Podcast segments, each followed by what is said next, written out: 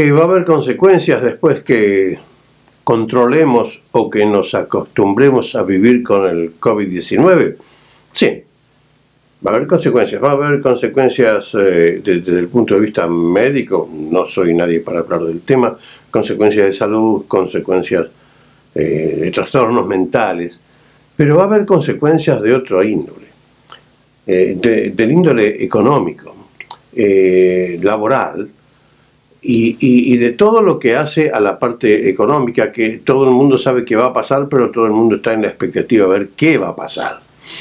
Eh, por ejemplo, eh, estaba leyendo un artículo del día de hoy, y esto ya lo habíamos comentado anteriormente, eh, en la City, en la ciudad de Sydney, por ejemplo. Usted va a la ciudad de Sydney y está prácticamente vacía.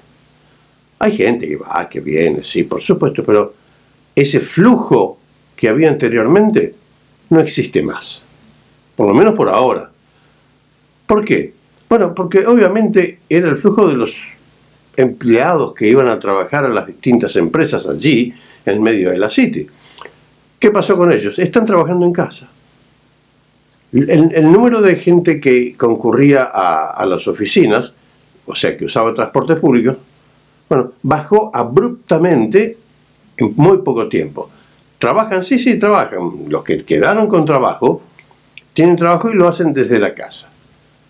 Eh, ¿Qué pasa con las empresas? ¿Qué piensan? Y los empresarios piensan que están esperando que la cosa eh, se tranquilice.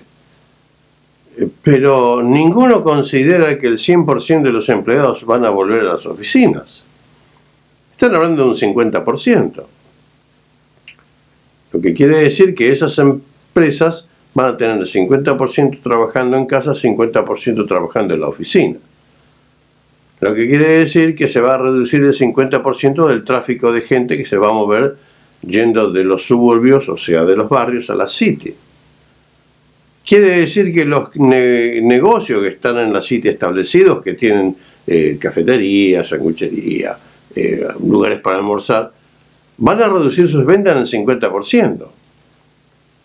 Y por supuesto, si usted va a la City, pasa caminando por algún lado, ve algo que le gusta, entra y quizás lo compra. Pero va a haber 50% menos de personas que van a pasar por frente a ese negocio y ver algo, entonces no se van a sentir entusiasmados a comprar.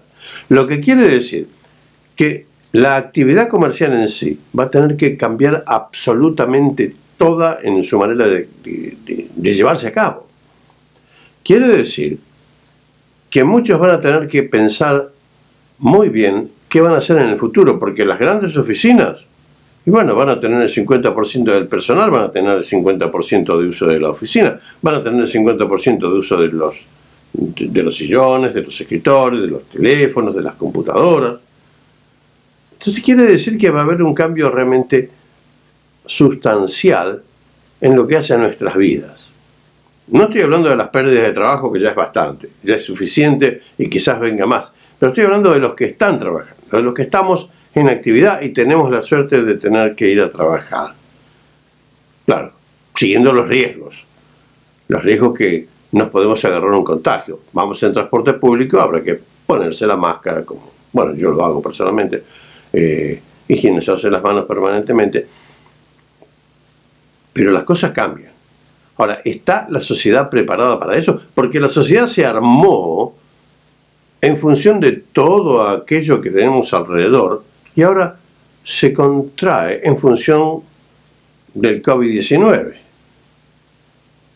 Tenemos que empezar a pensar, tenemos que empezar a prepararnos. Dejemos de lado, dejemos de pensar en que estamos confinados, encerrados, que no nos dejan salir. La gente en Melbourne todavía está en cuarentena, o sea, en lockdown eh, los bordes aquí este, en, Australia están cerrados, los estados están cerrados, no se puede viajar, nadie puede ir a ningún lado, solamente viaje dentro del estado, solamente algunos viajes esenciales se permiten, pasa en todos los países del mundo. Tenemos que comenzar nosotros a prepararnos mentalmente de cómo va a ser ese futuro, que dice cuando todo vuelva a la normalidad, ¿qué normalidad?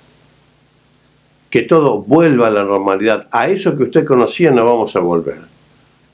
Incluso porque tenemos que acostumbrarnos a mantener distancia. que cómo, sí, sí, tenemos que acostumbrarnos. Por supuesto los jóvenes no lo entienden. Hoy pasaba frente a un, a, un, a un bar, un restaurante, y había un grupo de 10 chicos, chicas y chicas del colegio, sentados. En una mesa para cuatro había como nueve. Eso no es lo que se sugiere. Sugiere que se mantenga una distancia. No sé el problema que va a tener el dueño del local, porque si lo descubren los van a multar y las multas son fuertes. Eh, pero el mantenimiento de la distancia? Aquí en este estado todavía no se ha pedido que use máscara en el transporte público. Se sugiere, se ruega, no se impone. ¿Por qué? Porque hay un montón de consecuencias alrededor de eso como para disponer esa medida restrictiva. Mi punto es, tenemos que comenzar a prepararnos para vivir una vida diferente.